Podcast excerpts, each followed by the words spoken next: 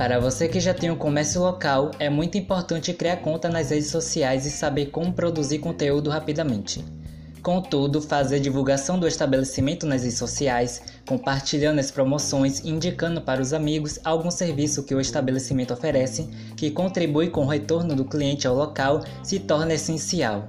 Dessa maneira, para que haja um bom engajamento nas redes sociais, o empreendedor deve fazer uma pesquisa de público para ser criado sua persona.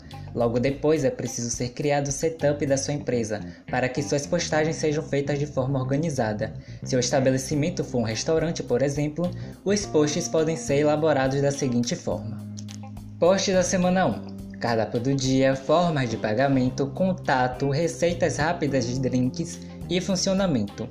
Post da semana 2, cardápio do dia, história do restaurante, localização, fotos da paisagem do local e sorteio.